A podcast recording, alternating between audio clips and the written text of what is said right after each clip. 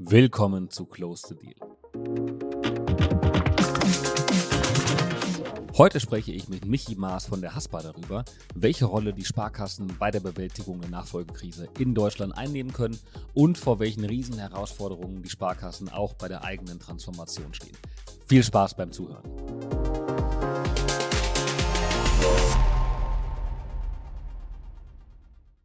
Herzlich willkommen zur 42. Episode von Close the Deal.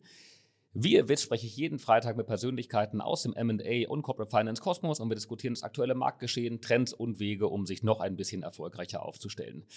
Ja, und äh, wie es keine neue Information für uns alle ist, Deutschland steht vor einer schier unüberwindbaren Nachfolgewelle, die aus KMUs und dem Mittelstand unaufhaltsam auf uns zurollt. Das ist die eine Seite. Auf der anderen Seite liegen aber alleine in den Kundenarchiven der Sparkassen 1,5 Millionen potenzielle Nachfolger, die das Kapital hätten, eine Nachfolge anzutreten. Wie kann das also sein und wie passt das zusammen? Ganz einfach, Gründen ist nach wie vor sehr, sehr hip und ähm, weiterhin ein Trend. Entrepreneurship by Acquisition oder wie man es ähm, äh, nicht neudeutsch nennen könnte, Unternehmensnachfolge, ähm, ist leider nicht ganz so stark im Trend. Und dabei bietet gerade die Nachfolge sehr viele Vorteile vom vorhandenen Marktzugang zum eingearbeiteten Mitarbeiterstamm und eben dem bestehenden Kundenzugang. All das macht die Zukunft ein klein wenig sicherer und einfacher. Ähm, aber es ist eben doch was anderes wie das eigene Baby, äh, was man bei dem eigenen Startup so hätte. Dazu kommt, dass die Sparkassen ihre potenziellen Nachfolger, also Kunden, noch nicht so aktiv auf das Thema Nachfolge hinweisen äh, dürfen und können, wie es vielleicht notwendig wäre. Ob das auch am angestammten Image der Sparkassen liegt, vielleicht, das werden wir gleich ein bisschen diskutieren. Ähm, aber grundsätzlich stehen die Sparkassen natürlich auch vor einem erheblichen Wandel und äh, das alte, eingestaubte Image, was wir alle so noch in den Köpfen haben, trifft vielleicht gar nicht mehr so stark zu. Also wir haben viel zu diskutieren und äh, mit wem könnte ich das alles besser aufarbeiten als mit Michael Maas oder ähm, Michi, wie er sich nicht nur von Freunden nennen lässt, wie ich lernen durfte. Ähm, Michi ist Bereichsvorstand Vertrieb bei der Haspa, immerhin der größten Sparkasse Deutschlands und wird uns heute mit in den Maschinenraum der Sparkassen nehmen. Herzlich willkommen zu Close the Deal, lieber Michi. Kai, ich würde sagen, vielen lieben Dank für die Einladung. Ich freue mich auch sehr. Und natürlich ein herzliches Moin äh, an alle Zuhörer da draußen. Vielen lieben Dank für die Einladung. Ja, vielen Dank, dass du mit dabei bist, Michi. Und äh, bevor wir starten, noch ein kurzer Hinweis ähm, zu unserem neuen Produkt Deal Circle Directory. Wenn ihr auf der Suche na seid nach dem perfekten Partner, Tool oder Berater für euren M&A-Prozess und ähm, ja, schaut dann gerne mal bei Directory vorbei. Der Link ist sehr, sehr einfach, lautet dealcircle.com-directory und ist natürlich auch in den Shownotes mit enthalten. Äh, was bekommt man dort? Einen super Überblick über die besten Tool-Anbieter in verschiedenen Kategorien, dazu äh, vor allem exklusive Vorteilspreise, zum Beispiel stark vergünstigte Datenräume von Intralinks oder auch einen dicken Discount auf das Liquiditätsmanagement-Tool von Agicap. Ähm, es lohnt sich also vorbeizuschauen, um sich zu informieren und vor allem auch zu sehr, sehr fairen Preisen dann zu buchen. So, Michi, ähm, genug der Vorreden, lass uns starten. Ähm, Gerne. Nimm uns mal mit in die rote Welt der Sparkassen, äh, der, der, Sparkassen und äh, lass uns dabei kurz zum Start über dich sprechen. Ähm, du bist schon immer bei der Haspa, kann man das sagen? Und äh, was hat dich dahin gebracht und was begeistert dich weiterhin? Ja, sehr gerne. Es klingt ja so, äh, als wenn ich seit 1827 da wäre. So lange gibt es schon die Haspa, aber das, ich kann wirklich sagen, so alt bin ich noch nicht. Aber ja, ich bin tatsächlich von Anfang an da. Das heißt, ich habe äh, nach meinem Abitur tatsächlich eine Ausbildung bei der Hamburger Sparkasse gemacht wie wir heute sagen, Haspa. Und ähm, habe dann nochmal studiert, äh, BWL mit dem Schwerpunkt Bankbetriebslehre bei Schmidt hier in Hamburg an der Uni und habe dann mit einem Diplomkaufmann quasi abgeschlossen. War aber immer währenddessen bei der Haspa. Habe also damals, also damals tatsächlich Anfang der 90er, äh, die erste Internetpräsenz der Haspa mit aufgebaut. Für die Jüngeren, ja, unvorstellbar, aber tatsächlich. Irgendwann musste man anfangen. Und war noch auf dem Börsenparkett, das gibt's heute alles gar nicht mehr. Ähm, und habe also quasi die ganze Haspa durchlaufen, wenn man ehrlich ist. Ja, so sieht es also bei mir aus. Und warum bin ich heute noch da? Das kann man ganz einfach erklären. Ich bin nicht nur dankbar, einer meiner größten Werte auch tatsächlich, sondern ich habe ein berufliches Zuhause gefunden. Und ich kann nur da gut sein, wo ich mich richtig wohlfühle. Und die Haspa, und das kann ich so sagen, das tue ich heute auch natürlich, im Rahmen meiner Aufgabe ist, wir versuchen den Mitarbeitenden ein Umfeld zu bieten, wo es Sinn macht, wo es Spaß macht wo man relevant ist. Und wenn dir das gelingt als Arbeitgeber, ich glaube, dann hast du viele Mitarbeitende, die gerne, gerne sehr lange da sind. Und tatsächlich haben wir auch Mitarbeiter, die sind 25, 40 Jahre. Und zuletzt hatten wir einen, der hatte ein 50-jähriges Dienstjubiläum und war davon, jetzt höre und staune, 48 Jahre in derselben Filiale. Und ähm, das, ja, ist, finde ich, eine Auszeichnung und dafür steht auch die Attraktivität ähm, der Hamburger Sparkasse. So, jetzt hast du schon einen guten Rundumschlag genommen und ein bisschen Werbung gemacht für die Haspa. Nimm uns nochmal mit ähm, in deine Stationen bei der, bei der Haspa. Ähm, welche Rolle hat dich am meisten geprägt und äh, welche verschiedenen Rollen bist du dort durchlaufen in den Jahren? Ja, also wie gesagt, äh, mit der Ausbildung durchläufst du bei uns alle Bereiche oder viele Bereiche, aber nachdem ich sozusagen nach dem Studium wieder angefangen habe, war ich immer im Firmenkundenbereich. Das heißt, ähm, ich bin ein Firmenkundenmensch, das kann man so sagen, auch wenn später noch Skills dazu kamen, aber das ist eigentlich so meine Anfangsphase gewesen. Dort war ich natürlich Vertriebsassistent, Referent, dort musste man durch die Mühle des Kreditgeschäfts, wie man bei uns gesagt hat. Das heißt also Kredit rauf und runter. Das ist das, was wir am Anfang gemacht haben. Aber was ich relativ schnell festgestellt habe und die Haspa auch ist, dass ich eher so ein Vertriebsmensch bin. Das heißt, ich bin sehr, sehr gerne mit Menschen zusammen und ich würde mich heute noch als Verkäufer bezeichnen. Und das tut mir gar nicht so weh. Und ich finde es auch gar nicht so schlimm, weil ich verkaufe einfach gerne. Und deswegen äh, habe ich damals relativ schnell nach ähm, so administrativen Aufgaben tatsächlich dann äh, vertriebliche Aufgaben übernommen und war dann relativ schnell Berater im Firmenkundenbereich und tatsächlich der erste Akquisiteur der Haspa. Das war 1999, schon sehr lange her. Und habe mit Leidenschaft bis heute ähm, Unternehmenskunden, Firmenkunden oder kleinere Kunden einfach akquiriert. Kalt oder warm, ist mir eigentlich völlig egal. Da habe ich eine Leidenschaft entwickelt. Ja, was habe ich sonst noch gemacht? Natürlich hat man mehrere Stationen durchlaufen, ähm, aber im Wesentlichen waren diese dann geprägt mit dem Firmenkunden, Kontakt sozusagen. Und ich durfte schon in der Karriere zwei Unternehmensbereiche aufbauen. Das war der Unternehmensbereich Mittelstand. Da ging es eben halt um Heilberufe, Startups und alles rund um Unternehmenskunden. Also die bei uns größeren äh, Kunden. Und ähm, ja, das durfte ich aufbauen, habe das, glaube ich, viele, viele Jahre gemacht. Und zum Schluss durfte ich noch eine weitere Einheit aufbauen. Das war ähm, die Digitalberatung. Dort haben wir 400.000 Kunden, ähm, Privatkunden und Firmenkunden. Das sind Kleinstunternehmen und Solo-Selbstständige haben wir remote betreut. Das ist eine neue Einheit gewesen vor drei Jahren. Die habe ich aufgebaut, sowohl technisch, inhaltlich als auch vertrieblich ausgesteuert. Und ähm, das war sehr erfolgreich, hat auch sehr viel Spaß gemacht. Und heute dann äh, kam irgendwann der Ruf ähm, in den Vorstand. Den habe ich natürlich sehr gerne angenommen. Ehrlich gesagt ist das mein Traum. Und ich darf das hier auch so sagen, ich lebe meinen beruflichen Traum. Nicht nur, dass ich einen tollen Arbeitgeber gefunden habe, sondern ich bin irgendwie gefühlt relevant. ich darf was verändern und ich darf mit allen Haspanesen zusammenarbeiten. Da bin, da bin ich wirklich sehr, sehr stolz drauf. Ja, also die Begeisterung für deinen Job und für die für die Haspa, ähm, die springt einem förmlich ins Gesicht, wenn man dir gegenüber sitzt. Aber das ist ja was Schönes ähm, und, und genauso soll es ja auch sein. Das ist ja, ist ja perfekt. Ähm, und ähm, ähm, gerade halt in der Zeit, wo äh, die Sparkassenlandschaft oder generell die Bankenlandschaft natürlich in einem starken Umbruch sind, wo wir aber auch dann ähm, gleich in der Folge noch ein bisschen näher drauf, ähm, drauf eingehen möchten. Ähm, welche Rolle spielen bei dir Themen M&A und heute nach, äh, und, und Nachfolge heute in deinem beruflichen Alltag? Also spielen eine große Rolle. Ehrlich gesagt äh, ist ja auch egal, in welchem Segment wir darüber sprechen, aber ich komme gleich vielleicht nochmal auf die Struktur. Aber in der Tat habe ich jeden Tag irgendwas damit zu tun. Es ist egal, ob wir bei Unternehmenskunden sind oder Family Office oder äh, wir tatsächlich auch mit unseren Töchtergesellschaften, da komme ich ja gleich noch drauf, die sich da jeden Tag mit beschäftigen, darüber sprechen. Aber im Wesentlichen kann man tatsächlich sagen, ich bin verantwortlich für den Unternehmenskundenbereich, da kommt das sehr, sehr häufig vor. Und dann habe ich die operative Verantwortung für einige Joint Ventures oder äh, Beteiligungsgesellschaften, das ist die BGM, die Beteiligungsgesellschaft für den Mittelstand. Immerhin auch schon seit 25 Jahren am Markt. Ich habe die Verantwortung für die CFC, den Corporate Finance Kontor. Ähm, und äh, wir haben natürlich in der Unternehmenskundenabteilung oder in dem Bereich auch einen Bereich, der nennt sich Corporate Finance. Was Wunder. Und wir haben einen Startup-Bereich, da kommen wir ja vielleicht gleich noch drauf. Da sind nicht nur Gründungen, sondern da sind natürlich auch Übernahmen, Finanzierung und Nachfolge. Insofern habe ich eigentlich jeden Tag damit zu tun. Und da ich ja von der Pike auf das Firmenkundengeschäft äh, gelernt habe und äh, mit Leidenschaft äh, ausüben durfte, habe ich natürlich jeden Tag Kontakt mit irgendwelchen Firmenkunden oder auch potenziellen Investoren auf der Private Banking Seite oder sonst vermögende ähm, Privatkunden. Insofern begegnet mich das jeden Tag. Nicht äh, umsonst sitzen wir heute zusammen. Ich glaube, da haben wir beide einen großen Schwerpunkt. Ja, ja, absolut. Und ähm, ich habe das ja schon bei dem einen oder anderen ähm, Podcast ähm, gesagt, ich, dass wir ein großer Fan der, der Haspa sind und da auch äh, eure sehr, sehr unternehmerische Herangehensweise und äh, Start-up-freundliche Herangehensweise ähm, äh, ähm, ja sehr, sehr genießen und ähm, ähm, äh, sehr, sehr positiv wahrnehmen. Ähm, also insofern, das ist ähm, sicherlich nicht so, wie man üblicherweise ähm, ähm, die Aktivitäten einer Sparkasse einschätzen würde oder welche Klischees man vielleicht mit einer, mit einer Sparkasse üblicherweise ähm, verbinden würde.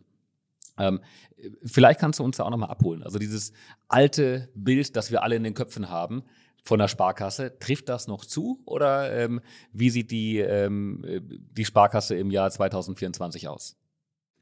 Ja, ich glaube, also ich kann ganz viel dazu sagen, du musst mich bremsen, weil mit den Klischees haben wir eigentlich gar nichts mehr zu tun. Vielleicht in Teilen. Und dann ist es auch okay, weil am Ende, wir bezeichnen uns ja selber als Bank. Vielleicht kennst du den Spruch, den Claim, meine Bank heißt Haspa. Da kommt ja nicht drin vor Sparkasse. Also klar, natürlich bei der Haspa, aber nicht in dem Sinne, dass wir uns zu etwas bekennen. Man muss das vielleicht nochmal einordnen. Wir sind die größte deutsche Sparkasse, du hast es schon gesagt. Also wir haben über 60 Milliarden Bilanzsumme, wir sind EZB relevant und beaufsichtigt. Das sind nicht so viele Sparkassen, äh, ehrlich gesagt ganz wenige. Äh, wir haben 1,5 Millionen Kunden, wir haben 60.000 Firmenkunden rund. Ähm, und wir sind dabei tatsächlich ja in allen Segmenten. Und ich bin darauf auch ganz besonders stolz, weil die Haspa hat auch in ihrer Strategie 2030, an der ich auch mitarbeiten durfte, auch wieder gesagt, wir sind für alle Hamburger da. Ich beschreibe das, indem ich sage, ähm, es gibt bei uns Kunden, die haben Probleme, weil sie kein Geld haben. Ähm, und es gibt bei uns äh, Kunden, die haben Herausforderungen, weil sie sehr viel Geld haben und alle Segmente in dem Bereich äh, Firmenkunden oder Firmenkundengeschäft bedienen wir auch. Ich hatte es ja erwähnt, Kleinstbetriebe, Solo-Selbstständige, sind wir auch stolz drauf. Und dann geht es weiter mit Gewerbekunden, Geschäftskunden, Firmenkunden, die etwas größeren und eben halt Unternehmenskunden und siehe da auch in der Treasury betreut äh, institutionelle Kunden. Wir haben ein eigenes Treasury und so weiter und so fort. Ich glaube, dieses Bild, möglicherweise, äh, was entstanden ist, könnte bei einigen Sparkassen auftreten, die nicht ganz so breit und so stark aufgestellt sind wie wir. Das will ich nicht in Abrede stellen. Zu Haspa passt das eigentlich nicht mehr. Ich kenne das aber. Das heißt, auch Kunden begegnen uns auch in den Filialen, wenn das irgendwie umständlich wird. Vielleicht hast du es auch mal erlebt. Hier noch eine Unterschrift, dann auf der dritten Seite nochmal. Und hier müssen sie auch nochmal ein Kreuz machen. Dann denken die immer, ach, ihr seid doch eine Behörde. Äh, was wir aber sind, ist äh, tatsächlich äh, unter einem einer, einer wirklich großen Aufsicht. Und das hat was mit Regulatorik zu tun. Und diesen Anforderungen müssen wir auch Genüge tragen oder Rechnung tragen. Und das bedeutet leider auch ähm, administrativen Aufwand auch für den Kunden, der dann natürlich meistens den Reflex sagt und sagt, naja, das könnte doch auch einfacher gehen. Warum muss ich jetzt hier zehnmal unterschreiben? Das ist auch etwas, was du angesprochen hast, woran wir natürlich massiv arbeiten. Diesen Eindruck wollen wir natürlich gar nicht erwecken, sondern im Gegenteil, wir wollen auch schnell sein, digital sein und da kommen wir bestimmt noch drauf. Das sind wir auch schon und trotzdem, aber ich glaube, es ist auch normal. Wenn du etwas in eine Schublade packst und du denkst in Schubladen, dann bleiben wir da auch, glaube ich, ganz, ganz lange liegen. Du bist herzlich eingeladen, auch mal bei uns vorbeizukommen. Ich würde dir das gerne mal zeigen. Wir sind unfassbar digital aufgestellt, ähm, nicht nur intern, sondern auch auf der Kundenseite. Es hat sich ganz, ganz viel bewegt. Ja, und das stimmt auch, wenn du sagst, dieser Transformationsprozess ist nicht abgeschlossen und jetzt mache ich hier einen auf Oberlehrer. Ich glaube, eine Transformation ist nie abgeschlossen. Insofern sind wir laufend noch dabei, uns auch zu wandeln und natürlich neu auszurichten. Das stimmt auch. Ja, und das, wie, wie ich lernen durfte, nicht nur inhaltlich und nicht nur in den äh, in den internen Prozessen und in den Produkten, sondern auch ähm, räumlich. Also ein großer Umstu Umzug für die Haspa steht an, der ja mehr ist als nur der Umzug in ein neues Gebäude, sondern der auch ähm, die Arbeitsweise, vielleicht das Mindset der Haspa-Mitarbeiter auch sehr, sehr stark mit beeinflussen wird? Also wir waren tatsächlich, äh, sind wir dabei, ins Deutschlandhaus zu ziehen. Wir haben drei verschiedene Standorte. Und so ist es dann schon ein deutlicher Vorteil, dass wir endlich alle zusammensitzen in einem Gebäude. Und darauf freuen wir uns auch schon sehr. Das Buzzword ist natürlich New Work und äh, bei uns üben wir das Activity-Based Working aus. Das heißt, wir gucken, was machen wir, wo sitzen wir, mit wem sitzen wir zusammen. Auch hier ähm, vielleicht auch gegen das Klischee, es gibt keine Vorstandsetage mehr, es gibt keine Einzelbüros, auch nicht für den Vorstand, sondern wir sitzen im Haus verteilt, je nachdem, mit wem wir zusammensitzen, welche Arbeit wir betreiben und was äh, wir produzieren wollen. Und was wir produzieren wollen ist, viele Kunden fragen uns, ist das nicht ein erheblicher Aufwand? Kostet doch wahrscheinlich auch ganz viel Geld, ins Deutschlandhaus zu ziehen. Das stimmt natürlich in Teilen, aber was dabei rauskommt, ist alles besser als vorher für unsere Kundinnen und Kunden. Und dafür stehen wir auch. Und deswegen ist es auch in Ordnung, dass wir den Aufwand betreiben und vielleicht auch wieder ein bisschen Geld in die Hand nehmen, alle Mitarbeitenden freuen sich, dass sie wieder zusammenkommen. Ich glaube, dass dieses Zusammensitzen, Zusammenarbeiten auch einen riesen positiven Effekt hat. Und für unsere Kundinnen und Kunden kommt was Positives bei raus. Trotzdem natürlich eine Herkulesaufgabe für euch ähm, im, ähm, in der Arbeit, in der Haspa und äh, in dem, was da innerhalb der Belegschaft für euch ähm, ansteht und auf euch zukommt. Also du hast gerade von New Work gesprochen, von Activity-Based Working. Äh, das macht alles total Sinn. Ähm, auf der anderen Seite hast du aber auch berichtet von dem 50-jährigen Dienstjubiläum von einigen Mitarbeitern. Und ich glaube, das Durchschnittsalter von der Haspa ähm, ist auch, glaub, irgendwann habe ich mal 48 Jahre aufgeschnappt. Ähm, also ähm, das ist schon ähm, ein großer Spagat zwischen Anspruch und dem, was heute die Haspa Realität ist. Und äh, eine große Reise, auf die ihr die Mitarbeiter dabei mitnehmen müsst, ähm, auf die ihr aber ähm, scheinbar gut vorbereitet seid. Also tatsächlich bereiten wir uns in diesem transformationalen Prozess seit drei Jahren vor. Äh, es, es, gibt ein Akronym bei uns, äh, wir arbeiten gerne mit Akronym. Das ist Spring, Sparkasse richtig neu gedacht. Dazu gehört dann nach drei Jahren dann auch tatsächlich der Zusammenschluss der Mitarbeitenden in dem Deutschlandhaus. Man darf ja nicht vergessen, das ist ja nur die Hälfte der Mitarbeitenden, der 4000, gut 4000 Mitarbeitenden arbeitet in der Zentrale. Die andere Hälfte, das wisst ihr selber, wir haben über 100 Filialen in Hamburg und im Umland. Da sind natürlich äh, die anderen Mitarbeitenden, die haben mit dem Deutschlandhaus nicht direkt was zu tun. Und die sitzen in, aus meiner Sicht, unserer Sicht, sehr schön äh, renovierten und zusammengestellten Nachbarschaftsfilialen. Und auch dort haben wir extrem investiert, um ein neues Konzept auch in den Filialen zu präsentieren. Das machen wir aber auch schon seit drei Jahren. Fast jede Filiale ist umgebaut. Das heißt also, du siehst auf beiden Seiten haben wir einen Veränderungsprozess. Und wenn du einen 48-Jährigen, ich greife das mal auf, fragen würdest, ob er noch fähig ist, in einen Transformationsprozess einzusteigen, dann würde er natürlich sagen, hallo, ich fühle mich noch nicht mal wie 48, also habe ich gar kein Problem damit. Und was soll ich dir sagen, aber das hast du wahrscheinlich auch in deinem Unternehmen, gibt es auch Menschen, die sagen, damit habe ich Probleme. Ich weiß noch nicht, ob ich das schaffe. Und dann müssen wir zusammen und, und die müssen dann gar nicht mal 48 sein, die können auch erst 28 sein und trotzdem äh, vielleicht mit der ein oder anderen Veränderung ähm, ein bisschen ähm, ein, ein Problem haben. Ich finde es schön, dass du das sagst, weil in der Tat, äh, ich bin schon ein bisschen älter, aber es gibt natürlich ganz, ganz viele junge Mitarbeiter. Die sind in der Regel natürlich eher ein bisschen offener aus meiner Sicht, aber es gibt beides auf beiden Seiten. Also ich habe da gar keine Sorge, weil wir haben jetzt drei Jahre darauf hingearbeitet. Ähm, und in Teilen äh, praktizieren wir das auch in einigen Bereichen schon vorher. Wir haben viel geübt, wir haben viel darüber gesprochen, wir haben sehr viele Workshops gehabt mit der Einbindung von Kundinnen und Kunden. Das ist uns immer ganz besonders wichtig. Und die haben uns gesagt, ihr seid auf dem richtigen Weg. Und jetzt sind wir natürlich aufgeregt und freuen uns.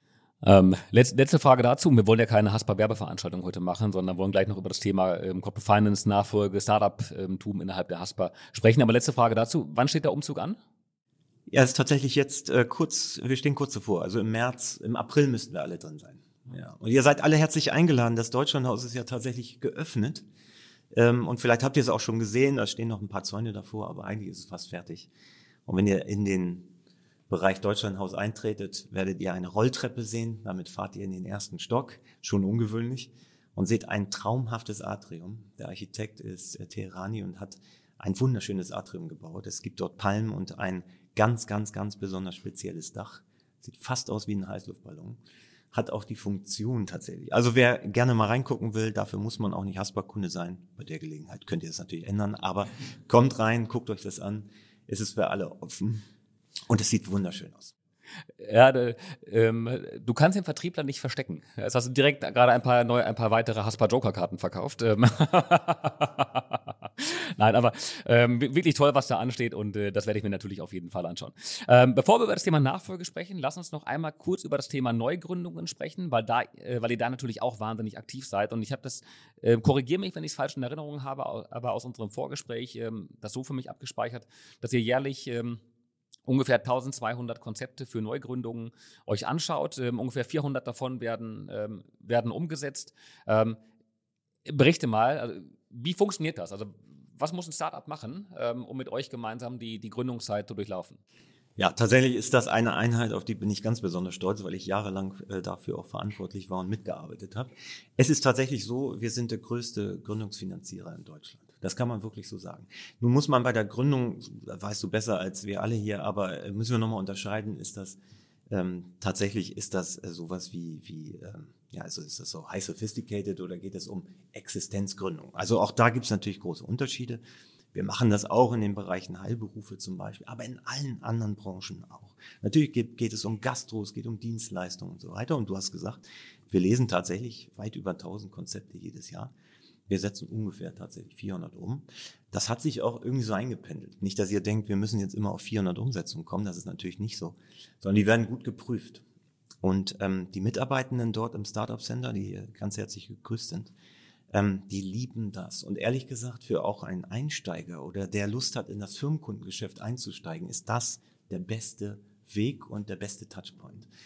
Weil es sind dort natürlich Menschen, die sehr aufgeregt sind, möglicherweise nicht so viel Transparenz über den Markt haben und gerade in diesen Unternehmertum als Unternehmerpersönlichkeit einsteigen, keine große Orientierung haben, außer das sind absolute Profis, und das ist eher die Ausnahme, und dem geben wir eine Guidance. Das heißt, äh, du fragst, was braucht es? Wir sollen uns einfach anrufen.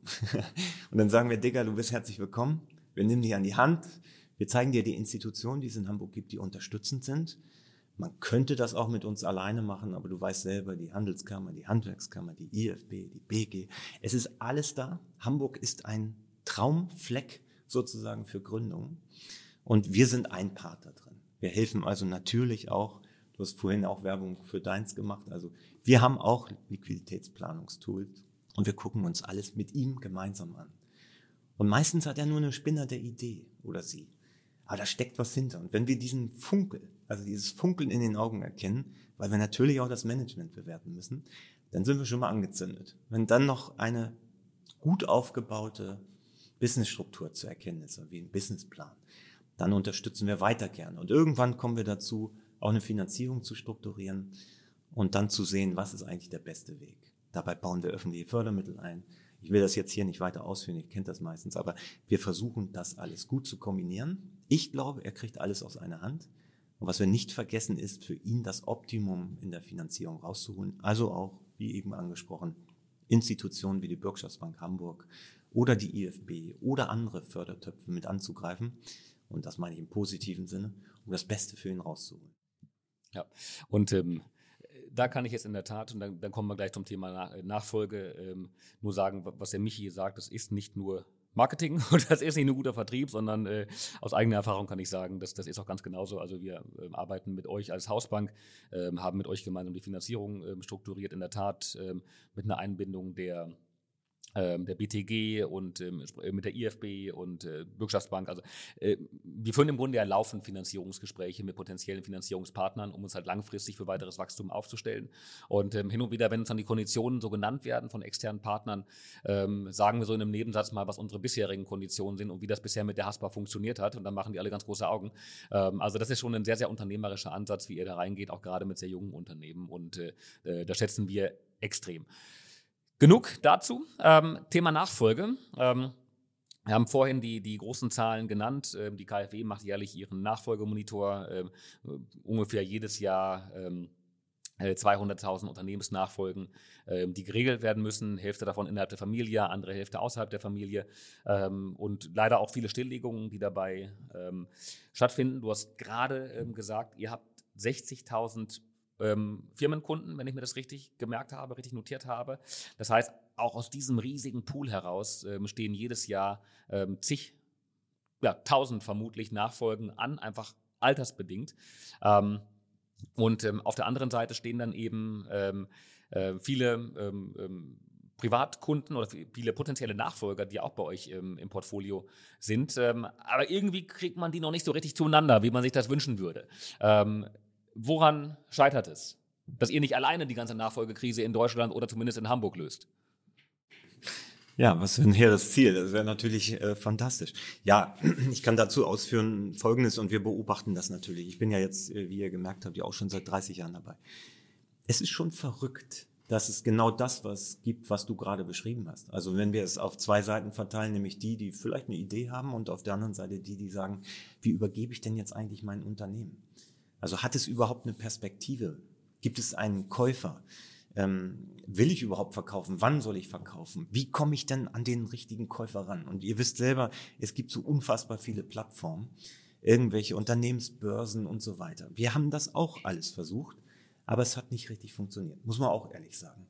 Und wir sind dabei, einen wahrscheinlich dann ja noch perfekten, optimalen Weg zu finden.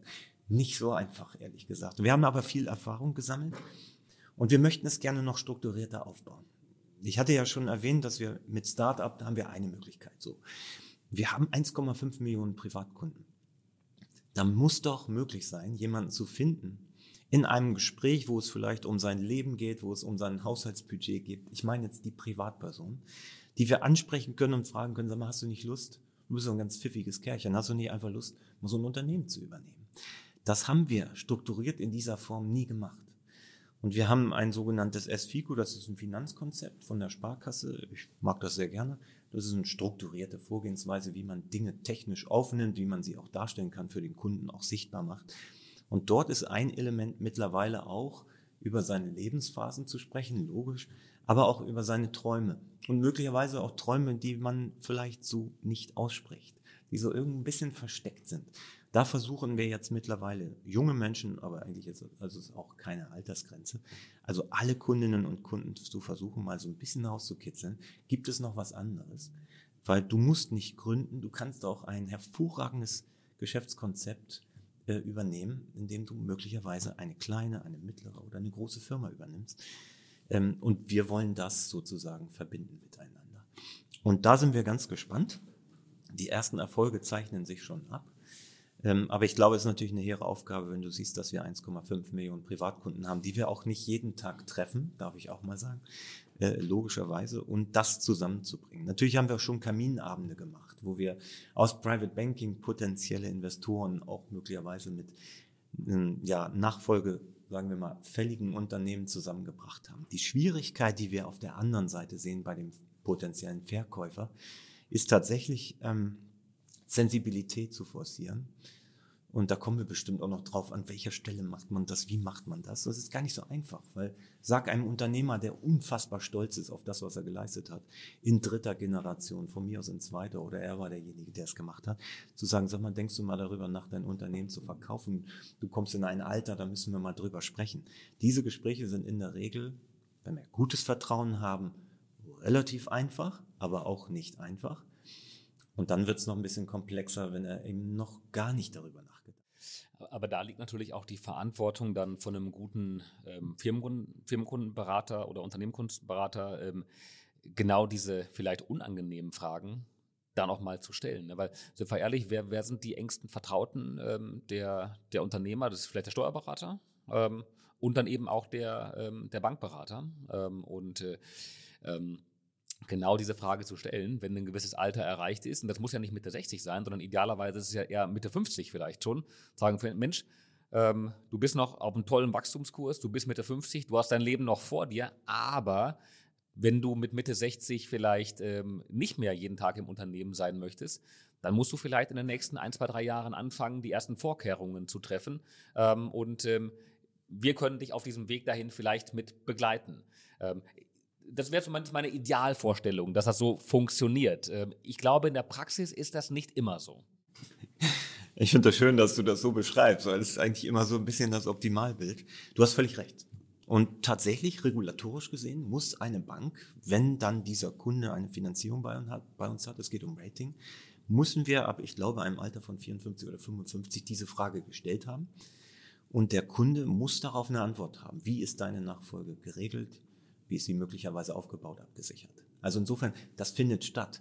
Das eine ist die Technik, ist die Regulatorik, das kann ich machen. Das andere ist das, was du gesagt hast. Habe ich eine Vertrauensbasis und kann ich mit ihm darüber so sprechen, dass ich nicht nur einmal die Regulatorik irgendwie äh, äh verhake, also ist okay, sondern äh, habe ich ein intensives Gespräch. Habe ich einen Firmenkundenbetreuer, der sagt, da habe ich jetzt auch Lust zu, genau dieses Gespräch zu führen. Und, und das kommt dazu, habe ich einen Unternehmer, der Lust zu, hat, mit mir über dieses Gespräch oder, oder über dieses Thema einzusteigen. Und was wir eben halt feststellen, ist, diese Gespräche sind komplex. Diese Gespräche sind nicht einfach, weil du kannst dir auch vorstellen, kommen wir ja vielleicht auch noch drauf, wann haben wir so ein Perfect Match? Also wann gibt es den richtigen Zeitpunkt? Also alles, was ich in, in, in der Finanzdienstleistung kennengelernt habe, es gibt keinen perfekten Zeitpunkt oder du triffst ihn nicht. Also insofern auch schon mal schwierig. Dann hat es noch was mit Konditionierung zu tun, also Kaufpreisvorstellungen und so weiter. Ich muss ein bisschen grinsen, weil ich glaube, du ahnst, was da passiert. Viele Unternehmer sind der Meinung, ihr Unternehmen ist viel wert. Und wir müssen ihm leider sagen, das stimmt nicht ganz. Und dann wird es tatsächlich kompliziert. Das, das, das ist so. Und ähm, Irgendjemand muss aber die unangenehme Wahrheit natürlich rüberbringen. Ähm, in den meisten Fällen ist das der MA-Berater, aber das ja auch dann erst zu dem Zeitpunkt, ähm, wo die Entscheidung grundsätzlich getroffen wurde, in den Verkaufsprozess hineinzugehen, wenn man ähm, einen Berater mandatiert hat oder zumindest in den Mandatsgesprächen sich befindet. Auch da sage ich idealerweise, denn ähm, von ganz vielen MA-Beratern ähm, kriege ich regelmäßig gespiegelt, ähm, dass das vielleicht nicht immer ganz so offen gespielt wird, ähm, um das Mandat dann vielleicht auch nicht zu verlieren, auch wenn das natürlich nicht der richtige, ähm, nicht der richtige Weg ist. Ähm, aber wie, wie, ist das dann bei euch? Ich meine, das Thema Nachfolge, ähm, oder ich fange anders an. Das Themenspektrum, das der Firmenkundenbetreuer abdecken muss, ist ja extrem breit. Ähm, da ist das Thema Nachfolge sicherlich ein hochrelevantes, aber dann gibt es auch natürlich ganz viele andere Investitionsentscheidungen und das Thema ESG ist hochrelevant, wo wahrscheinlich auch der Firmenkundenbetreuer darauf Einfluss nehmen muss ähm, und, und, mal hinterfragen muss, wie da die Strategien der Unternehmer sind. Ähm, also worauf ich hinaus möchte, das Themenspektrum, das abgebildet werden muss, ähm, ist breit und aber auch dabei noch komplex. Und äh, ähm, ich kann mir das gut vorstellen, dass man als Firmenkundenbetreuer sich nicht gleichermaßen wohlfühlt, zu allen Themenkomplexen dann die richtigen Fragen zu stellen, weil vielleicht eine, eine Rückfrage kommt, auf die man nicht vorbereitet ist. Ähm, ähm, was ja nun nat natürlich ist. Ja? Ähm, also wie ist da bei euch die Struktur? Also habt ihr dann, keine Ahnung, ist der, ist der Firmenkundenbetreuer derjenige, der an der Front ist, der die Fragen stellt und wenn es dann zu sehr in die Tiefe geht, dann wird es eben weiterverteilt an die Kollegen von CFC oder andere Institutionen. Wie macht er das? Ja, ich würde sagen, du kannst bei uns anfangen, weil du beschreibst tatsächlich immer das Optimalbild und so wie es tatsächlich auch ist. Ja, wir nennen den äh, Firmenkundenbetreuer tatsächlich den Generalisten. Und ja, du hast recht. Also für mich ist das Champions League, wenn man das vergleichen würde jetzt mal äh, im, im, im Abbild des Fußballs, dann ist das einfach ähm, schon sehr, sehr anspruchsvoll. Die müssen sehr professionell sein, weil du hast gesagt, die Bandbreite an Themen auch an Wissen, muss man ja auch mal sagen, ist, ist irre groß. So. Die Firmenkundenbetreuer in der Regel sind maximal motiviert, den Kunden natürlich glücklich zu machen. Das ist auch unsere Aufgabe. Und sie haben natürlich auch, ich sage jetzt mal, äh, ein gutes, ein gutes Setting, mit dem sie gut arbeiten können, um keine Themen zu vergessen. Möglicherweise auch echt extrem gute Ausbildung und Weiterbildungsmaßnahmen, wo sie sagen können, okay, ich bin gut vorbereitet auf Gespräche. Aber du hast es gesagt, und das ist auch richtig, das ist auch unsere Struktur und auch unser Ziel ist, immer, wenn es sehr speziell wird, wenn es ein Themenkomplex ist, so wie deins zum Beispiel, was ja an sich schon komplex genug ist, dann binden wir Spezialisten mit ein. Und das hat, du hast gerade ein Thema genannt, ESG, das ist auch noch ein anderes Riesenthema, wollen wir wahrscheinlich heute nicht besprechen, aber da haben wir Experten. Ähm, und wir haben natürlich Experten für rund um Nachfolge, Übernahmen und so weiter, was wir gerade besprochen haben. wir machen das so, dass wir natürlich den Firmenkundenbetreuer so ein bisschen als Türöffner haben. Es gibt eine Vorlage, da versuchen wir mit dem Kunden zusammen in so eine Art Unternehmensphasenmodell zu beschreiben, in welchem, in welcher Phase befindest du dich eigentlich gerade und passt es eigentlich schon so, wie wir es gerade angesprochen haben? Geht es in die Richtung, ups, was passiert eigentlich, wenn du noch älter wärst? Was passiert eigentlich, wenn was passiert? Müssen wir auch mal besprechen. Und diese Dinge, also sprich Themen wie Absicherung oder sowas wie eine Vision oder wie geht es eigentlich weiter? Und wenn wir das Gespräch geführt haben und wir sehen, okay, das äh, trifft auf äh, einen nährhaften Boden, dann nehmen wir Spezialisten mit dazu. In Teilen sind die auch schon dabei, weil wir sowas ahnen. Und dann wird es eben, eben mit jemandem, der sich von morgens bis abends mit diesem Thema beschäftigt und weniger wie der Generalist, der wirklich, weiß ich nicht, 2000 Themen hat. Und genau das ist unsere Vorgehensweise und die hat sich auch bewährt. Genau. Das heißt, ähm, für euch in der Tat eine, ähm, eine große Herausforderung, war vermutlich der richtige Weg, die, die Firmenkundenbetreuer in ganz vielen Workshop-ähnlichen Veranstaltungen darauf vorzubereiten, welche Fragen sie stellen müssen. Und dann sind es wahrscheinlich, ähm, wahrscheinlich sind es in der Regel fünf bis zehn Rückfragen, die vom Unternehmer dann kommen, die man einigermaßen sattelfest beantworten muss und dann einfach ähm, auch das, das Selbstverständnis haben, okay, wenn es noch weiter in die Tiefe geht, ich vermittle dich zu unserem Experten, der kann das mit dir ganz genau im, im Detail machen. Ähm, CFC haben wir vorhin angesprochen, die ja auch unter dir hängen, so wie ich das ähm, verstanden habe, also Corporate Finance, Kontor, ähm, im Grunde die ähm, ähm, ja, M&A-Abteilung, hätte ich was gesagt, der, der Haspa, äh, mit denen wir auch sehr regelmäßig zusammenarbeiten. Ähm, ich habe die Kollegen von CFC bisher als sehr, sehr professionell wahrgenommen, aber ähm, nicht unbedingt ähm, aktiv im Microcap oder eben im kleineren Smallcap-Segment, sondern die Kollegen haben einen hohen Anspruch und äh, freuen sich deswegen auch, wenn sie die etwas größeren Transaktionen mit betreuen dürfen. Das hilft mir ja nicht, wenn ich einen Nachfolgebetrieb mit einer Million ähm, Umsatz verkaufen möchte. Völlig richtig. Also wir kommen vielleicht nochmal auf die CFC sehr gerne sogar. Unser Joint Venture, ich glaube, wir lieben dieses Joint Venture, das kann man so sagen. Ähm, aber wir haben noch mehr. Also das ist natürlich nicht alles, weil du hast recht. Äh, wir gucken natürlich nicht nur auf die Big Tickets, sondern wir gucken auch auf die kleinen sehr gerne sogar. Wir haben einen im Unternehmensbereich, Unternehmenskunden, einen eigenen Bereich, der von Alex Tuben geleitet wird. Vielleicht kennt ihn einer oder andere hier auch in, dem, in der Hörerschaft. Der macht das schon so ewig. Der macht im Prinzip Nachfolge, Übernahme und auch so ein bisschen Akquisitionsfinanzierung. Und das in, in dem Bereich, ich sage jetzt mal alles so ab drei Millionen. Ähm, bis es dann irgendwann größer wird und wir gucken müssen, wie teilen wir uns das auf. Wir sind da teilweise Konsortialführer, das heißt, wir strukturieren auch, möglicherweise mit anderen Sparkassen oder anderen Banken, aber wir gehen auch als Konsorte rein. Das heißt, der Kunde kann auch in diesem Small Cap Bereich sicher sein, dass er bei uns einen guten Ansprechpartner hat. Und teilen eben halt, strukturieren wir die Finanzierung oder gucken, wie können wir vielleicht möglicherweise mit Eigenkapital, das wäre dann nämlich das Vehikel äh, Beteiligungsgesellschaft für den Mittelstand, die BGM, die ich angesprochen habe, die das gerne machen, vielleicht kommen wir noch drauf. Oder wir gucken dann, und da sind wir ganz besonders stolz drauf, mit der CFC, die für uns natürlich sowas wie so eine Mini-Investmentbank sind, äh, mit dem Siebmann und dem Kuchenbäcker, ähm, die versuchen unabhängig, und darauf sind wir auch ganz besonders stolz, es ist ein Joint Venture, wir haben 49 Prozent, das heißt, äh, wir sind Minderheitsbeteiligter, wenn du so willst. Und die sind unabhängig. Und das ist auch gut so. Der Kunde soll nicht das Gefühl haben, dass wenn CFC kommt, muss die Haspa unbedingt dabei sein. Dem ist eben nicht so. Und ähm, die sind seit 2017 am Markt und haben schon, ich weiß gar nicht, mehr als äh, 100 Transaktionen gemacht mit äh, sagenhaften 7,8 Milliarden Volumen. Das ist also schon gigantisch, was die äh, Damen und Herren dort in der CFC machen mit 20 äh, Mitarbeitenden. Aber wie gesagt, wir haben auch den Startup-Bereich für die kleineren Nachfolgen und ähm, die BGM für möglicherweise ähm, Beteiligung, also sprich Eigenkapital oder auch Mezzanin. Also ich will nur sagen, wir können eigentlich die ganze Bandbreite spielen und richten uns nach dem Kunden und versuchen ihnen das beste Angebot zu stricken. Ich glaube, die ähm, die Sparkassen aus Süddeutschland, ähm, auch dann rund um die ähm, rund um die Bayern LB und ich glaube Baden-Württemberg ist aber auch mit drin, ähm, betreiben ja auch eine, eine Sparkassenplattform. Ähm, das ist aber, glaube ich, ein, ein eher süddeutsches Thema ähm, oder äh, ist das ein, ein bundesweites ähm, Feld, wo auch Projekte von oder Unternehmensverkäufe im Kleinstbereich von euch mit reinwandern? Also in der Tat so, das ist auch, das klingt jetzt vielleicht wirklich ein bisschen polemisch, aber die Sparkasse als Gruppe gesehen mit fast 400 Sparkassen äh, bundesweit ist schon irgendwie wie eine große Familie. Das heißt, wenn wir uns gegenseitig helfen können, und dabei ist es wirklich egal, ob es Baden-Württemberg, Bayern oder NRW ist, dann sind wir mit dabei. Wir als Hamburger Sparkasse sagen natürlich, ich will das jetzt nicht so eindämpfen äh, oder äh, so ein bisschen in Moll stimmen, aber wir gucken schon so eher sehr auf Hamburg und ein bisschen die Metropolregion.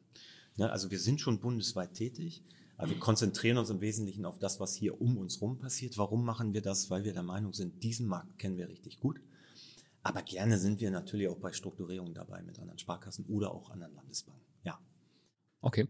Ähm ja, vielleicht wäre das noch etwas, ähm, aber das können wir dann abseits nochmal noch mal besprechen, wo wir eventuell auch noch enger zusammenarbeiten könnten, wenn es wirklich im Kleinstbereich ist, also bei den Transaktionen, die für CFC sowieso nicht interessant sind, aber auch vielleicht für euch in eurer internen Struktur äh, jetzt nicht mit einem großen Beratungsaufwand abgebildet werden können. Ähm, da haben wir dann vielleicht Lösungen oder auch ein Netzwerk, was wir mit einbringen können, dass auch bei den Kleinstverkäufen ähm, dem Unternehmer, dem Unternehmensinhaber geholfen wird. Ähm, denn da kommt natürlich eine, eine, große gesellschaftliche Herausforderung auf uns zu und äh, gibt äh, viele viele gute oder schlechte Gründe dafür, warum Nachfolgen scheitern. Und äh, die, ähm, der zeitliche Aspekt ist dabei dann, dann nur einer. Ähm, also lass uns das gerne nochmal vertiefen. Ähm, du hast vorhin das Thema ähm, der, der, Finanzierung auch mit angesprochen oder auch der strukturierten Finanzierungen. Es gibt ja bei vielen Sparkassen das Regionalitätsprinzip. Ähm, das gilt für euch aber nicht, so wie ich verstanden habe. Es gibt einige große überregional agierende ähm, ähm, Sparkassen, äh, die dann quasi wie eine, wie eine LBO-Bank schon mit auftreten. Oder ist es zu viel gesagt, zu hochgegriffen? Es ist ganz unterschiedlich. Ich will jetzt nicht das ganze Sparkassensegment erklären, aber vielleicht zwei Dinge, die wichtig sind. Es gibt öffentlich, öffentlich-rechtliche Sparkassen. Ähm, die haben natürlich ein, ja, eine andere Policy, sage ich mal so. Und wir sind eine freie Sparkasse. Davon gibt es nicht so viel in Deutschland. Neben dem, dass wir sowieso die größte sind, sind wir doch äh, eben halt eine freie Sparkasse. Anders als man vielleicht denken würde, ich weiß gar nicht, wer es weiß, die Stadt Hamburg hat mit uns mal gar nichts zu tun. Wir gehören uns selber. Das ist eine Rechtskonstruktion, die ist schon ziemlich alt. Ich hatte es, glaube ich, erwähnt, 1827, nach alten hamburgischen Rechts. Wir sind stiftungsgleich, so kann man das sagen. Auch wenn wir als Aktiengesellschaft auftreten, so haben wir nur eine Aktionärin und das ist die Hamburger Sparkasse alten hamburgischen Rechts. Warum sage ich das? Es befreit uns natürlich grundsätzlich von dem Regionalitätsprinzip. Aber wir geben uns natürlich selber auch Restriktionen. Das klingt immer irgendwie negativ, aber es kann ja auch positiv sein, indem wir sagen, wir konzentrieren uns auf das, was wir am besten können. Und was wir am besten können, ist Hamburg und Umland. Insofern haben wir eine Kreditrisikostrategie, da stehen diverse Sachen drin. Unter anderem auch, dass wir in bestimmten Finanzierungen, Strukturierungen, Neukunden uns gerne, gerne auf mindestens mal einen Touchpoint Hamburg beziehen oder Umgebung. Was aber nicht bedeutet, das hatte ich, glaube ich, gerade gesagt beim Corporate Finance, dass wir auch mal über den Tellerrand hinaus gucken. Wenn andere Partnersparkassen mit dabei sind, dann machen wir das auch gerne mit. Und dann kann das Unternehmen auch woanders sitzen. Vielleicht nochmal zur BGM, ähm, die ja auch äh, diese Rolle mit ähm, aktiven Beteiligung, mit Eigenkapital oder Mezzanin eingehen. Hier ist es bundesweit. Und CFC brauche ich glaube ich auch nicht sagen, wenn die sich nur auf einmal konzentrieren, dann wird denen langweilig. Also insofern, die gehen auch raus wenn du die Haspa AG meinst, dann haben wir uns ein bisschen eingeschränkt. Was vielleicht noch zur BGM ist, weil mir das so besonders wichtig ist. Ich arbeite super, super gerne mit denen zusammen, weil nicht nur, dass sie seit 25 Jahren da sind. Wir haben dort eine andere Policy als möglicherweise bei anderen Gesellschaften gleicher Art. Denn wir sind, haben keine Laufzeitrestriktion. Wir sind nicht exit-orientiert, sondern wir haben Beteiligung auch länger. Und dann, da, da geben wir uns selber auch keine großen Restriktionen, sondern wir gucken, wie können wir dem Kunden helfen, gemeinsam sozusagen daraus das Beste zu tun und eben halt nicht mit großen Restriktionen oder Dogmen zu arbeiten. Und das, das macht dieses Unternehmen wirklich, wirklich sehr charmant, muss ich sagen. Darf ich das nochmal sagen? Ja, man, man kann schon feststellen, ähm, die Haspa, die, die Eiermil äh, Eier, eierlegende Wollmilchsau. Nein, aber. Ähm, also, ich finde das immer spannend, eierlegende Wollmilchsau. Ich sage das auch immer, aber noch keiner hat sie gesehen. Nachdem die Zeit schon weit vorangeschritten ist, lass uns einmal noch kurz einen Blick, einen Blick in die Glaskugel werfen. Ähm, Im Moment ist es ähm, unserer Erfahrung nach am M&A-Markt etwas schwieriger, etwas zäher geworden, einfach durch das veränderte Zinsumfeld ähm, und ähm, Geld kostet wieder Geld, was per se gut ist, was vor allen Dingen auch für die, für die Sparkassen und für Banken gut ist. Ähm, es äh, erschwert aber natürlich die Akquisitionsfinanzierung ähm, im Rahmen von M&A-Transaktionen. Dort hat die EZB und vor allen Dingen die FED angekündigt, dass im Laufe des Jahres 2024 vielleicht ein bisschen was passieren wird, wenn die Inflation auf dem derzeitigen Niveau bleibt oder die Entwicklung so weitergeht. Ähm, wie ist deine Einschätzung für das Jahr 2024 für den M&A-Markt und daran eben gekoppelt auch an, äh, für das Zinsumfeld? Ja, vielleicht komme ich erst zum Zinsumfeld. Das ist dann natürlich mega spannend, ähm, mal drauf zu schauen. Und das angesprochen, Lagarde hat natürlich in ihren Interviews schon eigentlich ziemlich deutlich angedeutet, dass äh, sobald, und das ist der einzige Faktor, der interessiert, die Inflationsrate nicht weiter deutlich sinkt, wird sie wahrscheinlich auch zinstechnisch, also äh, nichts machen. Und unsere Einschätzung als Hamburger Sparkasse ist, wenn überhaupt eine Zinssenkung passieren sollte, dann wahrscheinlich eher im letzten Quartal, wenn überhaupt. Denn wir sehen auf dem Kapitalmarkt, wenn du dir das anguckst, eine sehr inverse Zinsstruktur, die wir dachten, dass sie sich relativ schnell glättet. Das tut sie im Moment gerade nicht so richtig. Und deswegen sind wir ganz gespannt, was von der Seite aus kommt. Es ist schon eine sehr außergewöhnliche Marktsituation. Und wenn du das äh, bezogen jetzt auf MA ansprichst, dann habe ich natürlich auch eine Meinung, die sich allerdings weniger speziell auf den MA-Markt äh, bezieht, sondern eher auf, den, auf die ökonomische Betrachtung unserer Gesellschaft hier. Und ich bin natürlich auf ziemlich vielen Veranstaltungen, gerade am Jahresanfang, weißt du, diese Neujahrstreffen und keine Ahnung, Überseeklub. Und dort berichten natürlich auch äh, Verbandspräsidenten und so weiter. Natürlich auch der Präsident der Handwerkskammer und so weiter. Wenn du denen zuhörst, dann klingt das nicht gut. Das muss man mal so festhalten. Wir sehen auch bei unseren Kunden, nicht in allen Branchen, ist ja klar, sehen wir in den Auftragsbüchern Rückgänge. Und wir sehen natürlich auch, dass die Bilanzen, die wir vorher gesehen haben, jetzt mit den Abschlüssen, die jetzt so reinflattern, wahrscheinlich noch in der nächsten Zeit kommen, nicht mehr das Niveau, was wir vorher gesehen haben. Was wir sehen können, ist, dass vorher, also vor dieser doch sehr schwierigen Zeit mit den extremen Treppenanpassungen der Zinsen, ähm, in kürzester Zeit, dass wir dort Bilanzen, Unternehmen gesehen haben, die ihr Fundament ausgebaut haben also relativ eigenkapitalstark sind, darauf geachtet haben, relativ gut finanziert zu sein, also in der Struktur der Passivseite wirklich gut ausgebildet zu haben und auch Liquidität haben. Das hat sich reduziert. Und was wir jetzt sehen werden ist, und das ist nun mal so bei einer Bilanz, ist eine Ex-Post-Betrachtung, wird wahrscheinlich erstmal noch okay sein und später möglicherweise nicht mehr so toll.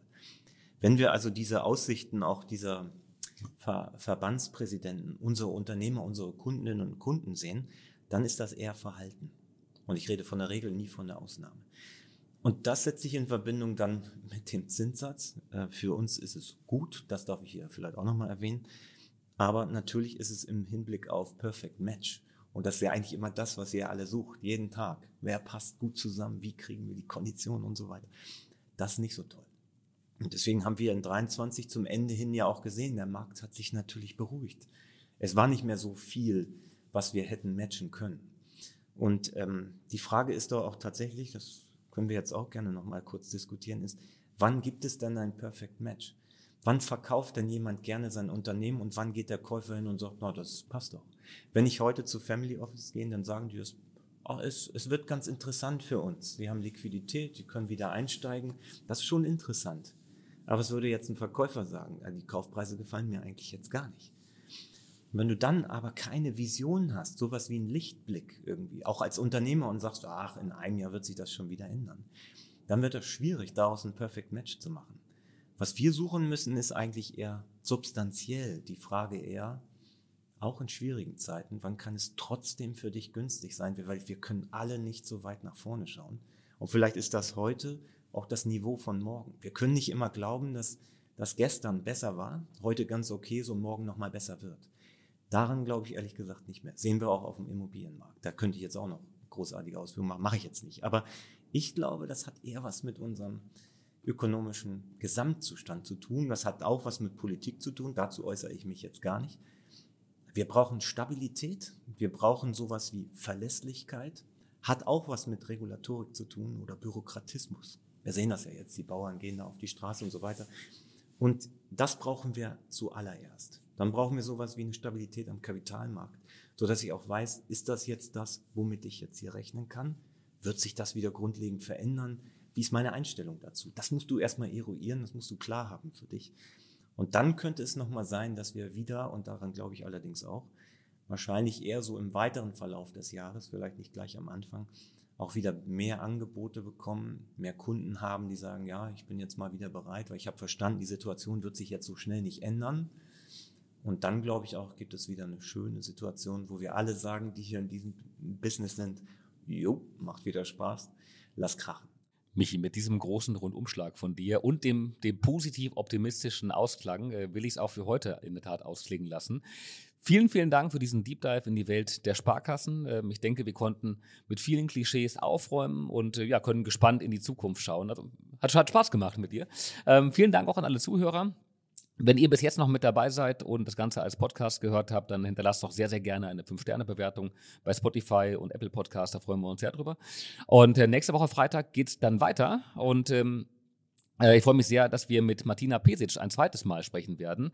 Ähm, die Episode mit Martina zum Thema Verhandlungsführung ähm, aus dem letzten Jahr ist immer noch eine der meistgehörten Episoden. Und ähm, jetzt machen wir ein gemeinsames Update und zwar, wie sich Verhandlungsführung innerhalb von MA-Transaktionen auch im heute veränderten Marktumfeld Käufermarkt versus Verkäufermarkt ähm, verändert hat.